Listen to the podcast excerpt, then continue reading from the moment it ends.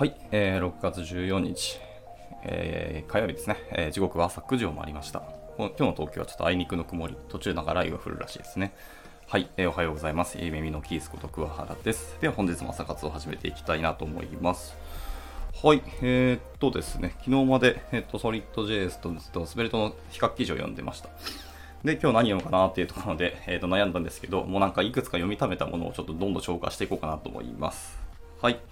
あと、K さんですね。おはようございます。今日もご参加いただきありがとうございます。プテラノドンさんもですね。はい、ご参加いただきありがとうございます。ちょっと今日は、えー、読みためたものをちょっとだらだら消化していこうかなと思っていくので、まあ、今日は3記事まで読めたらいいかなと思ってますので、まあ、ゆるーっと聞いていただければ幸いです。じゃあ、えっと、読んでいきます。え、1つ目ですね。1つ目ですけども、えっ、ー、と、3日前に公開された CSS 設計における全てがコンポーネントであるという語ビューっていうタイトルですね。を読んでいこうかと思います。ちょっと久しぶりに CSS について勉強しようかなと思ってたので。はい。まあ、今回はそのひたすらの思想とか思考に関するあの記事っぽかったので、あの一行もコード出てこないですからね。はい。ちょっとそこ読んでいこうと思います。えー、じゃあいきますね。えー、BEM によって持たされた、えー、コンポーネントベースのアプローチでは、えー、ページはコンポーネントの集合によって集、えー、表現されるべきであり、えー、ページに含まれるのは全てがコンポーネントであると、まあ、考える。えー、しかし、これまで CSS を書いてきた経験から、これではデザイン意図をまとめに、あまともに表現することができないと感じ始めた。なぜなら、えー、普通デザイナーは、ページの全てがコンポーネントであるとは考えないからだ。はい、まあそうですよね。えコンポーネントであるっていう風に考えていくのは我々、まあ確かにエンジニアの方でデザイナーは確かに全てはコンポーネントであるとは考えるとは限らないですよね。もちろん考えていただけたらすごく嬉しいですし、まあそれに基づいてなデザインを起こしていただければ、エンジニアとの連携も確かにあの強いとは思いますよね。ですけど、まあそうでは限らないよということでした。はい、でもちろんそのページの構成要素の中には明らかにそれがコンポーネントであると意識して作られたものももちろんあって、ただしそれは一部であり全てではないですと。で、コンポーネントもあればコンポーネントではないものもあるという感覚の方が本来は普通なのだと言ってますね。で、えー、典型的な UI ライブラリにあるザ・コンポーネントみたいなものだけではページは完成しないと。まあ、例として一貫して BEM にのっとって実装されている、まあ、BEM の公式サイトにある、えー、メソドロジーのページ。まあ、そんなのがあるんですね。うん。メソドロジー。ちょっと初めて聞きました。はい。ちょっと後ほど見てみたいと思います。のコードを見てみれば、えー、これは本当に僕らが頭の中に思い描くコンポーネントなんだろうかという疑問が浮かびますと。で、すべてがコンポーネントであるというのはこういうことだと。で、本当に確信を持って、えー、これこそがコンポーネントであると認識ができるのは一部分でしかな。い。で、僕は以前まではあくまで CSS 設計の、えー、作法にのっとって全てをコンポーネントとして表現しようと努めてきた。で、デザイナーが作ったデザインカンプからルールを見出して自分なりに解釈し、まあ、ページに境界を引いて名前を付けてコンポーネントとして分解する。えー、これを隅から隅まで徹底した。で、その甲斐あってか、えー、この設計はある程度は機能しているかに思えたと。はいまあ、しかしある時テンプレートの条件分岐が増えて、まあ、複雑な仕様になっていくにつれて、まあ、なんとなくうまくいかない感じが浮かび上がってきたで、まあ、それいくつか出てきます例えばそれは、えー、一つのコンポーネントとして表現していたセクションが分かれて、えー、別々の箇所に配置されることになったので、まあ、コンポーネントを2つに分解して作り出す作り直すことになったりとか、えー、大体同じような感じだけど微妙に違うみたいな。まあ、それもあの偶然似てるだけなので、まあ、共通ができないパターンが登場して、まあ、個別にコンポーネントを何種類も作ることになったりとか。はい。あとは部分的に見ると、これまで繰り返し何度も登場しているように思えるスタイルなのに、えー、コンポーネントとしては別物なので、つどつど新しくコンポーネントを、えー、書き足さないといけなかったり、まあ、本当にちょっとした要素を追加するために、まあ、ちょうどいいえー、既存のコンポーネントが存在しなければ、わざわざそれだけのために新しいコンポーネントを作ることになったりとか、はい。まあ、いろんな条件分岐とかテンプレートのパターンが増えていって、はい。まあ、仕様が複雑になっていくっていうところで、まあ、うまく、要はうまくいかなくなってきたなっていう感じがなんとなくあると。はい。というようなわけで、見た目は大したことない変化なのに、結果として割に合わない膨大な数のコンポーネントが出来上がってしまったと。これはきっと何かが間違っている。まあでもこれはでも僕も経験ありますね。確かに。このちょっとの変化のためにコンポーネントらしく作るかっていつも悩みながらでも作った方が、あの、視認性だったりとか可読性はいいよねみたいな思ったりとか、まあいろんな先のことを考えると、まあ分けとくかっていうのを結構やりがちではありますよね。かといってじゃあコンポーネントの中にあの条件分岐もりもりにするかってそんな気持ち悪いコンポーネントを作りたくないですからね。はい。で、えっと、戻りますね。問題は、えー、全てがきっちりとコンポーネント化されたデザインができていないことではないと。デザインとコードで、えー、ルール化の観点がずれていることだということですね。はい。それは確かにそうかもしれない。で、この場合、えー、CS 設計上の、えーと、コンポーネントの多くがデザイナーの頭の中にあるイメージと非対称的な構造になっている。はい、エンジニアの頭の中にしかない、えー、元のデザインを独自に解釈した別物を作り出してしまっている。つまりこれでは変更に対応できるかという以前に、えー、現状に対応できていない。あそうですね。はい。今のデザインが正しく表現されていない。まあまあそうですね。デザイナーの出してきたものをエンジニアが独自にまた解釈して別物として作り出そうとしてるんだから、それは確かにそうですよね。はい。まあ、こう、はっきり断言されるともう本当その通りだなっていうのを、改めてはちょっと笑っちゃいました。はい。じゃあ次いきます。えー、たまたま近くにあっただけのものを、えー、一つのコンポーネントとしてまとめたり、えー、偶然そうなっているだけのものに、え意図を見出して抽象化したりして、変更が発生してから、え間違った構造化がなされていたことに気づく。あるいはもっと細かなルールが見落とされてしまう。まあ、こうした取り違いが、えコンポーネントありきの発想によって、え誘発される。コンポーネント化するということは、え解釈を加えることだ。だから、ま変更に対応するために、えー、間違った解釈を修正するという不必要な痛みが伴う。まあ、CSS 設計はコンポーネントというものにちょっと固執しすぎていたというふうに言ってますね。いや、面白いですね。確かに。固執していた。うん、まあそう、そうかもしれないですね。僕らも、まあ、そもそもコンポーネントにするよねっていう前提から確かにスタートするので、はい。まあ、CSS 設計って確かにコンポーネントですもんね。いやー、なるほどでした。で、えー、と次いきます、えー、つまりこれは、えー、実装技術側の、え、方法論的な問題であると。で、すべてをコンポーネントにアプローチ、すべて、すべてをコンポーネントにするアプローチ自体に無理があると。はい。本当にそれがコンポーネントだと言い切ることができなかったとしても、コンポーネントとして、表現する以外にやりようがない。これが設計を、歪ませるのだと。ではどうしようかというところですけど、えページはもっと、え一緒くたになっていると考えていいと思うと。はあ。で、不可分な、要素もあってしかるべきであり、えー、不要あ必要を超えた構造化は害になる。その方が現実に即していると。はい。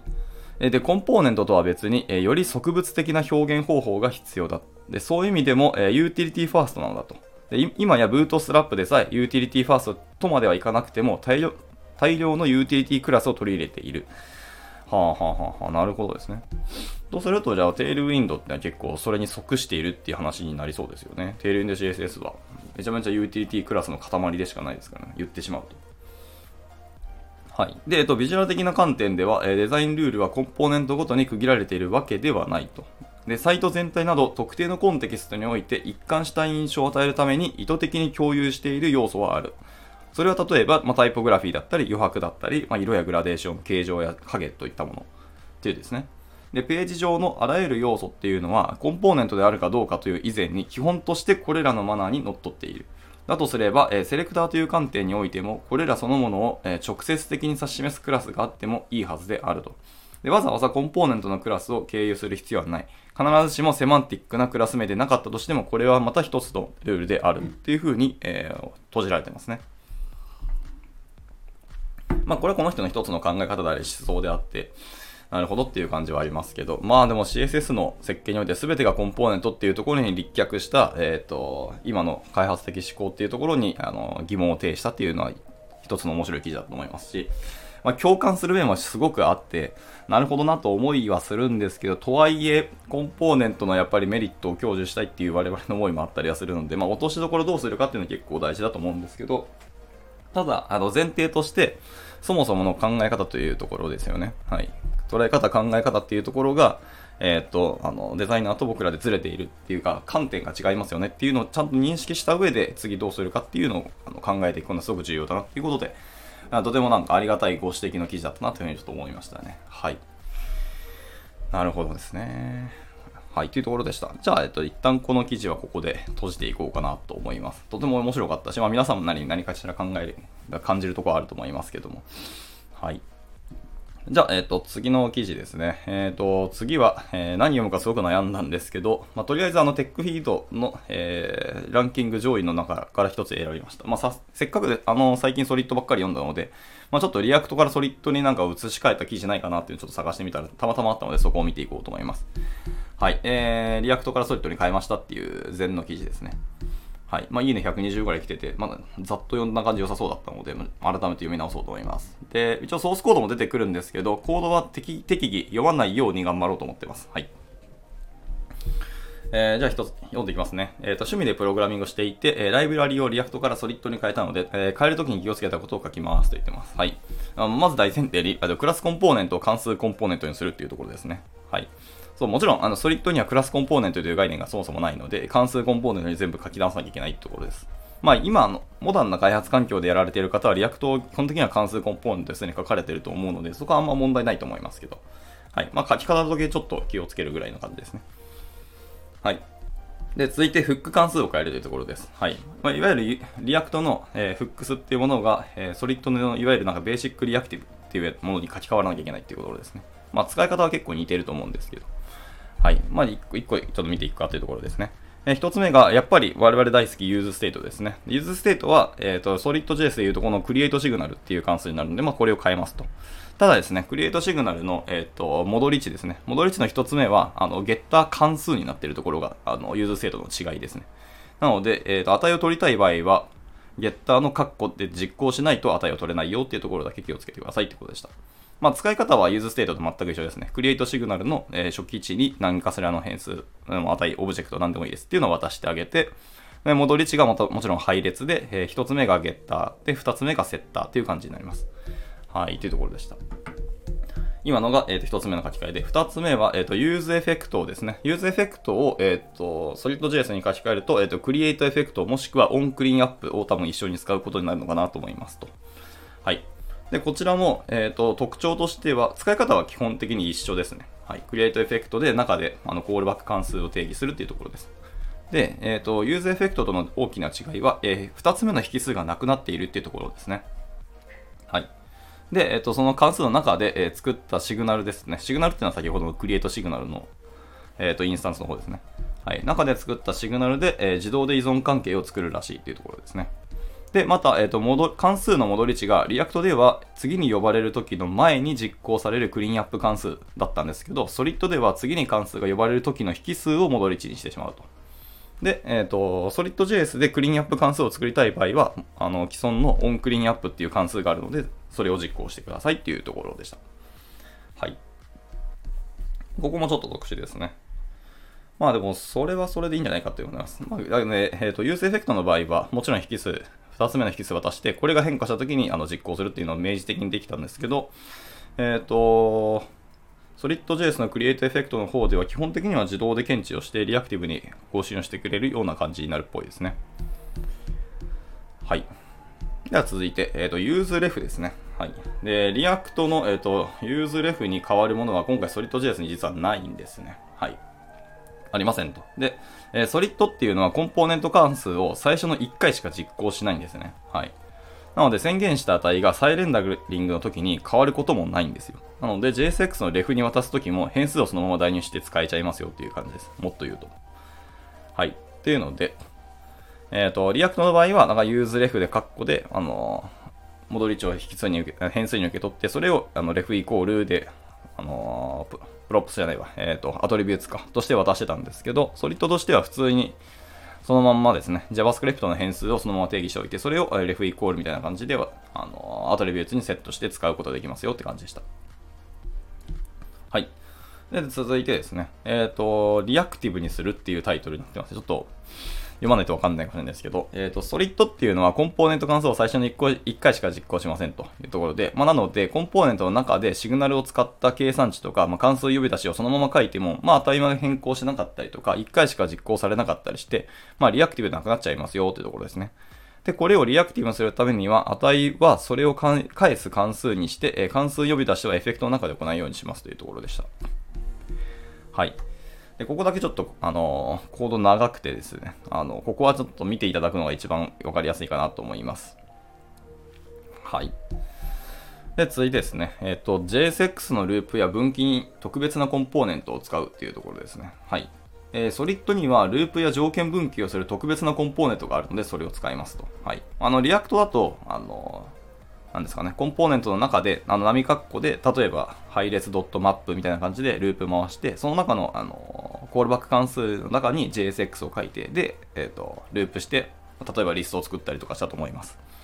なんですけど、 Solid の場合は、えっ、ー、と、例えば show とか for とかっていう、あの、独自のコンポーネントがあります。で、その4の中のコンポーネントで、えー、 props になんか each っていう関数があるので、まあ、その each の中に、ま、配列とか渡してあげると、そのままバーっといけると。で、その中の下に、えっ、と、JSX エレメントを定義してあげればいいよっていう感じですね。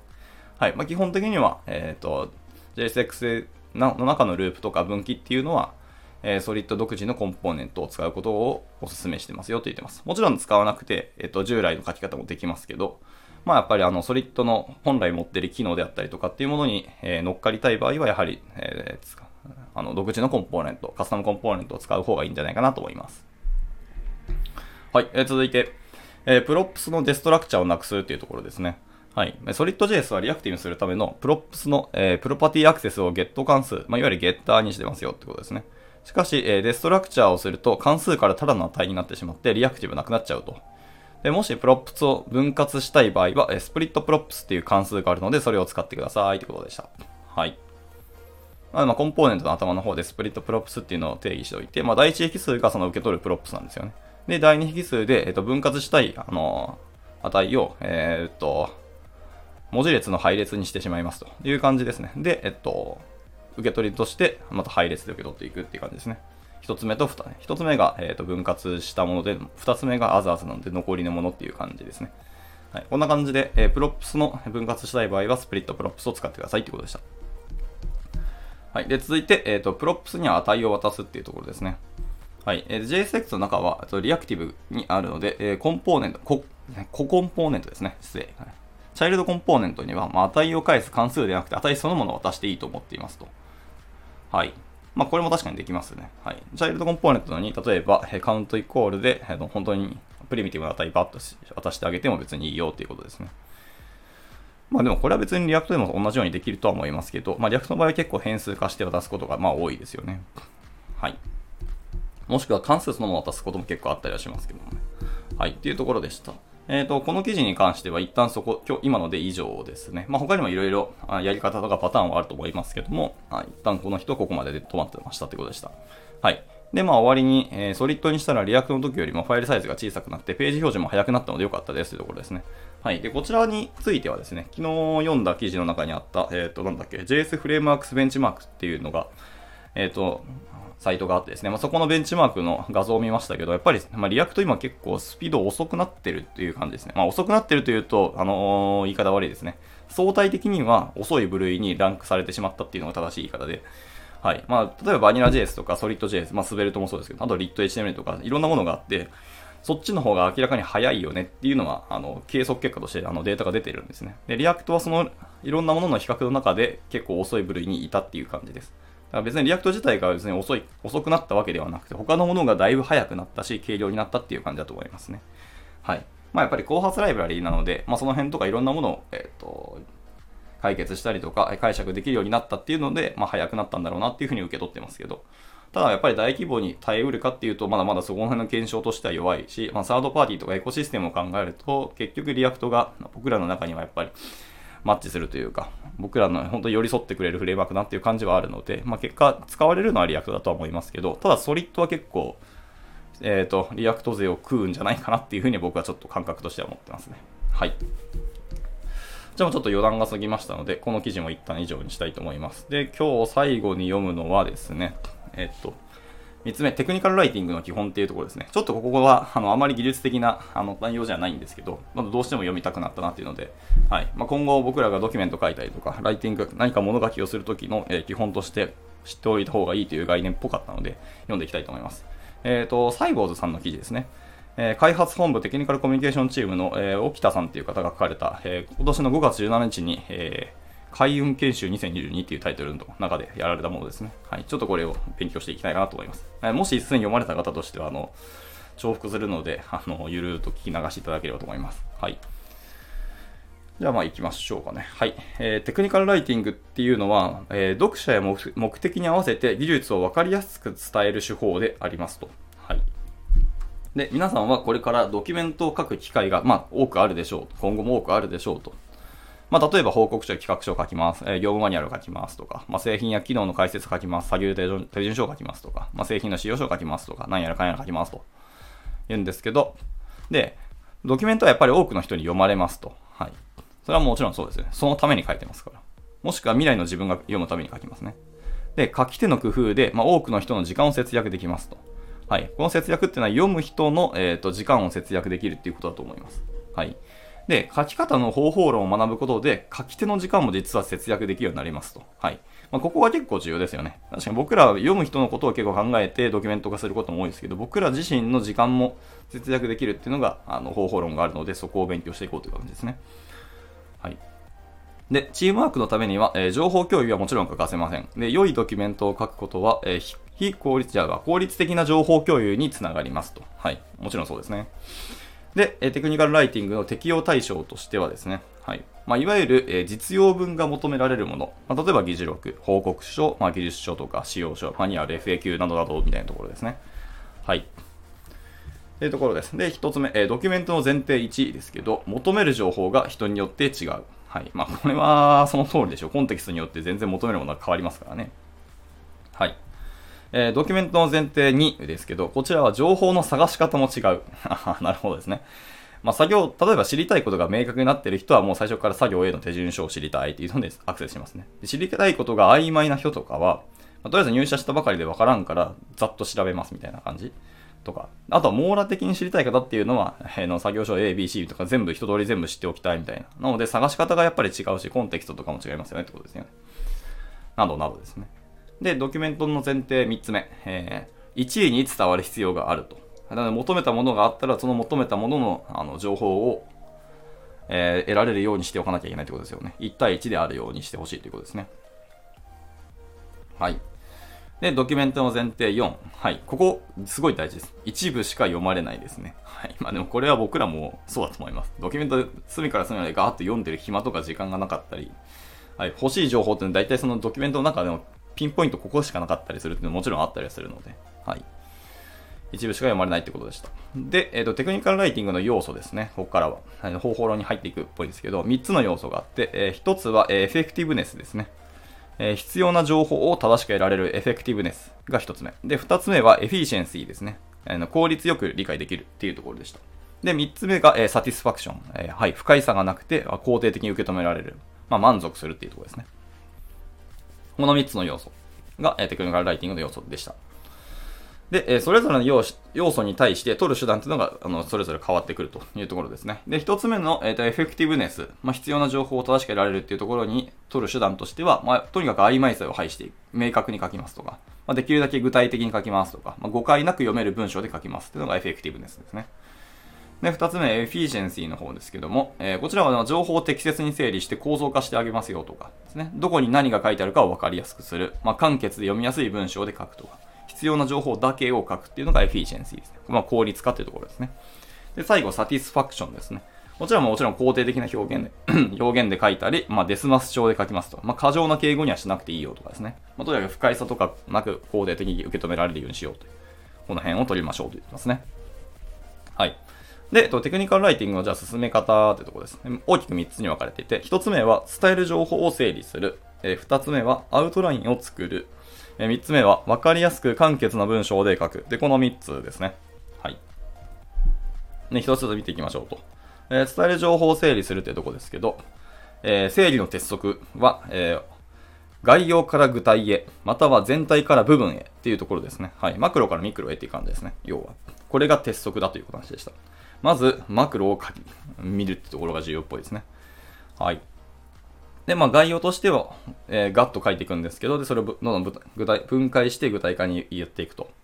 はい。全体の場合は構成要素でどんどん分解していくって感じですね。まあ、例えば伝えるテーマ一つドーンとあるじゃないですか。大テーマがあった時に、これをテーマ1、テーマ2とかで分解していきます。で、さらにテーマ1、テーマ2は、それよりさらにテーマあのテーマ1の1、1の2とかいう感じで分解できますね。で、その先も一緒。1の1の1、1の1の2みたいな感じで分解はできますよねっていう感じです。どんどんどんどん分解していきましょうと。で、書籍とか文章を書く場合はですね、その分解の1個目のレイヤー、テーマ1っていうのが章になります。で、そのさらに分解した1の1とかは、えー、説になります。で、さらにそれをちっちゃくした1の1の1までいったら項になる。章、説、項ですね。はい。っていう風に分けますよって感じです。で、ウェブの場合ですね。これウェブサイトの場合は、えー、1つ目のレイヤーを、テーマ1の場合はカテゴリーになって、えー、で、そのもう1個下ですね、テーマ1の1とかに分割するとページになりますと。で、最後、3つ目ですね。3つ目のレイヤーでは、えっ、ー、と、見出しになりますって感じですね。はい。カテゴリー、ページ、見出しっていう風に分解をするでしょうというのが Web ページの場合ですね。っていう風に、えっ、ー、と、この人は言ってます。とにかく全体から分、えー、部分へと分解をしていきましょうというところが、まあ、とにかく鉄則です。はい。概要から具体へと分解をしていきましょうっていうところですね。はい。で、今回はちょっと、まあ、見せられないんですけど、えっと、この人は気構造で書いてますね。あの、左から右への気構造でどんどん分解して書いてあるって感じです。で、えっと、大事なこともう一個書いてまして、えっ、と、分解するのはいいんですけど、順に説明を展開していくように、えっ、と、分解していくことが重要ですよということですね。はい。段階を追って知識を付け加えていくことが分かりやすさにつながるので、ここが重要ですよというふうに言ってますね。はい。というところです。で、えっと、情報を適切に分解すると、まあ、読者がやっぱり情報を探しやすくする、なるので、まあ、ここの分割を気をつけてくださいと。はい。まあ、例えば前提知識がない人は、最初から読み、興味を持った項目へとどんどん進んでいきますよとかですね。で、触りだけを知りたい人は概要だけを読んでいますとかですね。はい。で、特定の知識が欲しい人は、その項の方まで入っていきますよという感じですね。やっぱり、ね、人によって何が求めるか全然違うので、その人に沿った情報にちゃんと分けておくのが大事。だからどこに何が書いてあるかが分かるように適切なタイトルと見出しをつけましょうとおっしゃってますね。はい。で、えっと、分解には実は複数のやり方があるって次の話になってて、はい。情報整理の例として、え良いヘルプの要素を分解するっていうふうに書いてますね。はい。例えば、良いヘルプっていう大きな一つのカテゴリーがあったら、まあ、役に立つとか探しやすい、分かりやすい、正しい、みたいな風に分解できますよねと。で、役に立つのさらに分解をすると、まあ、ターゲットユーザーの設定だったりとか、情報の収集方法であったり、探しやすいは、えっと、情報の分類とか、タイトルや見出しの付け方とか、あとは検索の最適化とかですよね。他で分かりやすいとかは、あの、用語の統一をしたり、まあ、読みやすい文章の書き方とかですね。あとは図解をしたりとかっていう感じです。まずはその良いヘルプの要素をどんどん具体化をしますと。で、その要素ごとにどうすれば満たされるかっていうのを考察していきましょうって感じですね。はい。で、なんか、えっと、リンクが貼ってありますけど、えっと、ヘルプサイトの作り方っていう書籍があるっぽいですね。はい。これも結構参考になるよっていうふうに載せてます。はい。では続いて、えっと、情報整理の例ですね。はい。まあ、説明の、えー、構成に反映をするっていうふうに書いてますけども、え、例えば、その、ヘルプサイトの作り方って先ほどの書籍ですけど、の章の構成としては、誰に何を伝えるかを整理して、えっ、と、ユーザーの使い方を意識して構成を設計して、で、ユーザーの動線からナビゲーションを設計して、で、スタイルガイドと用語集を準備しておいて、で、記事を書く。で、あと文章とか図解のテクニックとかそこに盛り込んでいくっていうような感じですね。はいはいはい。っていうのが、まあ、一つの構成の例でしたっていうところですね。はい。まあ、そんな感じで、えー、とにかく、あの、情報の整理をしていきましょうっていうのが、鉄則の一つ目でした。で、二つ目ですね。二つ目はアウトラインを作るっていう、はい、大きなところに行きますね。えー、で、アウトラインを作るんですけど、えー、記事で伝える情報をまず書き出しましょうと言ってます。例えば、テーマでは、まあ、このサイボーズさんの記事なので、えっ、ー、と、キントーンでアプリを開発する方法を解説するっていう風なテーマになったとしましょうと。で、この時に伝えることを書き出した例としては、えー、アプリ開発を開始する前に必要な準備だったり、えー、開発中のアプリを保存し中断する方法だったり、まあ、保存したアプリを開いてアプリ開発をま再現、再開する方法だったりとか、まあ、そんな感じですね。とにかく、均等でアプリを開発する方法をどんどん解説するための、えーと、伝えることを書き出した例ですね。で、ポイントとしては2つあって、まあ、この段階では順番や言葉の表現など細かいことはとには気にしないと。情報を漏れなく洗い出すことがまず重要なので、そこを重視しましょうというところですね。はい。いいですね。なるほど、なるほど。で、えー、続いて書き出した情報を今度は整理をしていくと。まあ、さっきの結構にやっぱり紐づくものはあるなと思いましたけどもね。はい。えー、って待って、だらだら読んでったんですけど、気づいたら9時半が来てしまいましたね。えー、っとですね。記事的にはあともう、結構長いな。長いので、えー、どうしようかな。あと10 1分ぐらい、10分いかないかぐらいかな、かかると思うんですけど、えっ、ー、と、僕はこのままちょっとだらだら読んでいきたいと思います。はい。あの、時間がオーバーする方は全然あの抜けていただいて構いませんので、はい。僕はこのままちょっと続けていきたいかなと思いますね。はい。えっ、ー、と、で、なんだっけ、書き出した情報を整理するってことですね。はい。で、例えば伝える情報を整理した例ですけど、アプリ全体の流れとか、えー、次に簡単なアプリを例にしたアプリ開発の手順とかですね。はい。もちろん準備だったり、開発手順、アプリのアイコンの作り方だったりとか、アプリを保存して中断する方だったり、で、あとはエラーの対処法だったりみたいなところですね。はい。どんどん整理をしていきましょうというところでした。で、ここでもポイントが述べられていて、まず概要を述べます。で、えっと、読者がどのように情報を探そうとするかを意識して情報を整理します。で、どのタイミングで必要になる情報かを意識して項目を並べ替えるというところですね。はい。で、それに伴った、ま見出しをどんどん決めていきましょうというところでした。はい。で、こちらもポイントとしては、まあ、読者が次の情報を読み取れる文章や言葉にすることを意識しましょうと。はい。で、見出しに続く本文に何書かれているか、まあ、どのような時に読む必要があるのかっていうのを分かるようにしておくといいよという話ですね。はい。さ見出しの構造の例でいきますと、まあ、先ほどの続きなんですけど、まあ、スタートにアプリ開発の流れっていうのを見出し決めてます。で次にアプリを開発しようという見出しを決めといて、そのサブの方で、え、開発を始める前にとか、〇〇を設定しよう、で、アプリのアイコンを作ろう、開発を中断する場合みたいなことですね。で、次の、えー、章としてアプリ開発中にエラーになったら、で、最後アプリに機能を追加しようみたいな感じで、どんどん見出しを決めていくと、まあ、誰かえー、ど、どの人がどの情報欲しいって時に、あの、この作品から見ていくって感じでやりますね。はい。で、えー、続いて、分かりやすく簡潔な文章で書くっていうところですね。はい。で、書くときの心構えですけども、えー、読者の行動をイメージしながら書くっていうところですね。まあ、どんな人がどんな情報をどのように探すのかっていうところですね。アクションをイメージしながら書きましょうと。で、えっと、読者の視点で書くっていうところですね。自分ではないっていうのが結構重要らしいですね。はい。読者の視点で書きましょう。はい。で、続いて、簡潔に、かつ、えー、短文で書くですね。できるだけ短い文章で書くということです。これはすごく、あのー、納得感というか共感ありますね。で、最後に、重要なことから書くっていうところですね。はい。まあ、これ多分人間の脳みそとかキャッシュメモリーの限界があるので、はい。あの、後から後からどんどん重要な情報を追ってったところで、多分忘れてしまう可能性があるっていうのもあると思いますけど。あと、インパクトが弱まっていくっていうのもあるかもしれないですね。はい。で、重要なことから書く。あ、ここが一番最初に 解説きましたね。やってことはやっぱりこれが重要なんだ。はい。えー、before after が、はい、あの、例文としてあります。before ですね。えー、システムを正常に起動できなくなる恐れがあるので、アップデート中は電源を切らないでください。っていうのが before の文章でした。で、after の文章ですね。アップデート中は電源を切らないでください。丸。で、システムを正常に起動できなくなります。ってなりました。はい。いや、めちゃわかりやすいですね。確かに。とにかく電源切るなってことは言ってますね。ポイントとしては、えドキュメントは一部しか読まれないってことをやっぱり前提に書くと。で、情報に優先度をつけて、優先度が高いことを先に書きましょうと言ってますね。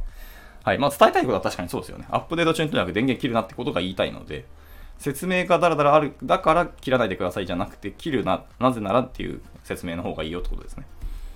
はい。で、一文一義で書く次の話ですね。一文一義ですね。はい。えー、ビフォーアフターまた来てます。えー、で、ビフォーですけど、えー、サイボウズオフィスはクラウド型グループウェアで情報を共有する各種機能、メッセージ機能やワークフロー機能などを備え、えー、使いやすさが特徴ですと。のがビフォーでした。長えな。で、アフターですね。アフターはもう短文で3つに分かれてます。えー、サイボウズオフィスはクラウド型グループウェアです、えー。情報を共有する各種機能、メッセージ機能やワークフロー機能などを備えています。で使いやすさがサイボーズオフィスの特徴ですと。はい。まあ、こっちの方が確かに分かりやすいというか伝わりやすいなって感じがしましたね。はい。ポイントは一つの文には一つの事柄だけを書きましょうと。で、一文に複数の事柄が詰め込まれていると、内容を整理しながら読まなくてならなくなるっていうので、読み手の、まあ、あの、コストがかかりますよね。エネルギーを使うことになるので、確かにそれはそうだなと思いました。はい。で、続いて簡潔に書くというところですね。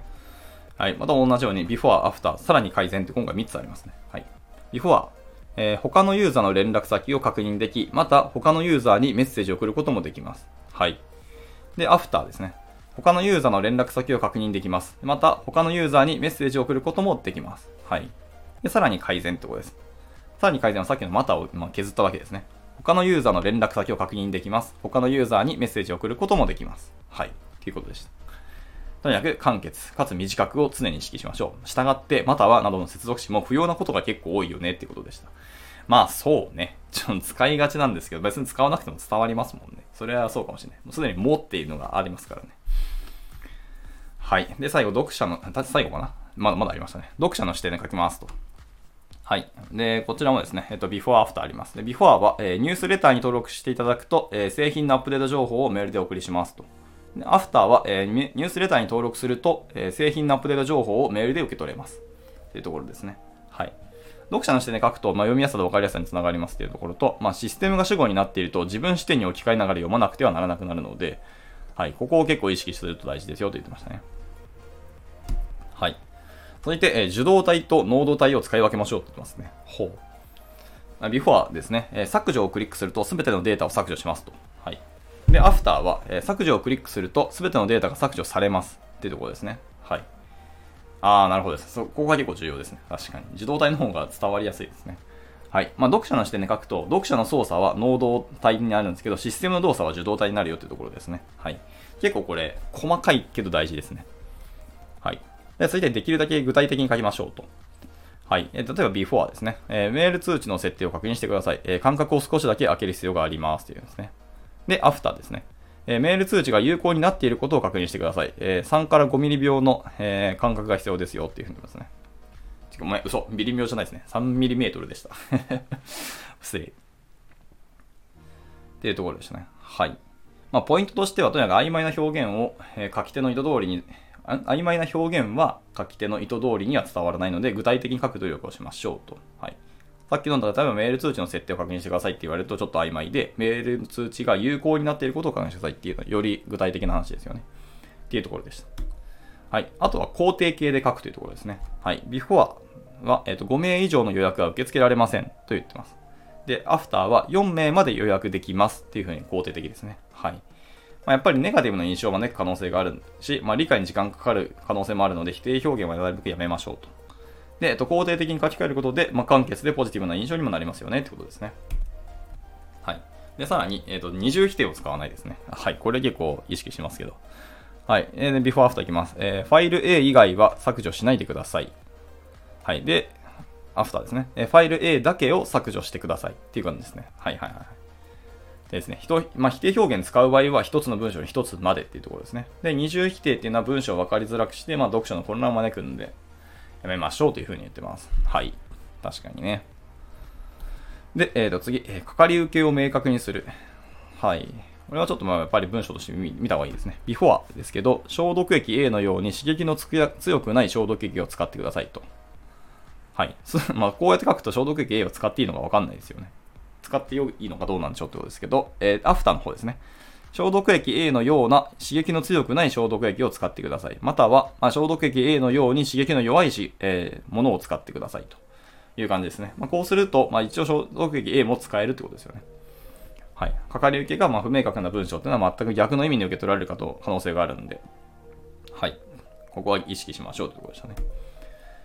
はい。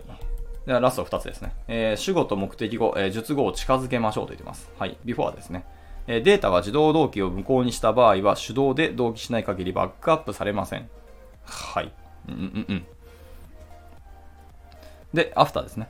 え、自動同期を無効にした場合は手動で同期しない限りデータはバックアップされませんというところですね。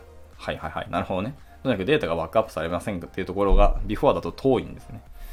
はい。で、文が長くなると、まあ、主語や目的語と熟語を近づけると読みやすくなりますよというふうに言ってますね。はい。これは確かに分かりやすいかもですね。主語動詞ですね。データがバックアップされませんって主語動詞があの近いとやっぱりいいですよね。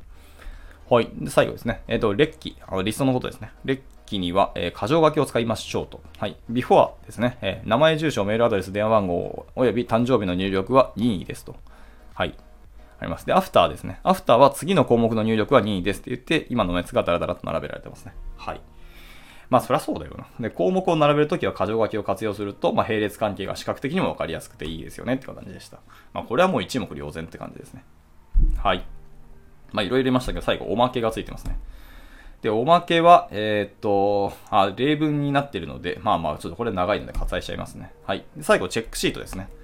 はい、チェックシートですけど、えー、冒頭に概要を書いていますか、えー、一文一義で書いていますか？読者の視点で書かれていますか？重要なことから書いていますか？文はこれ以上短くなりませんか、まあ、曖昧な表現はありませんか？かかり受け明確ですか？二重否定になっていませんか？主語や目的と動詞の位置が離れすぎていませんか？っていう、この、えー、10個ですかね、のえー、チェックシートがあります。まあ、これにのっとって、え、文章を一個一個書いていくのいいってことですね。まあ、これに全部乗っ取るともちろん、あの、文章を書くスピード遅くなるし、エネルギーもかかるんですけど、まあ、その代わり、あの、ちゃんと伝わりやすく、あの、お互いに、あの、素晴らしい文章になる気はしているので、はい、ここを結構真似していくといいのかなと思いました。はい、じゃあ、えっと、時間、まあ、40分来たので、ちょうどよく終わったので、これで以上にしたいかなと思います。まあ、結構わかりやすくて、テクニカルライティング基本良かったなと思いますね。まあ、ちょっと僕もこれ意識しようと思いました。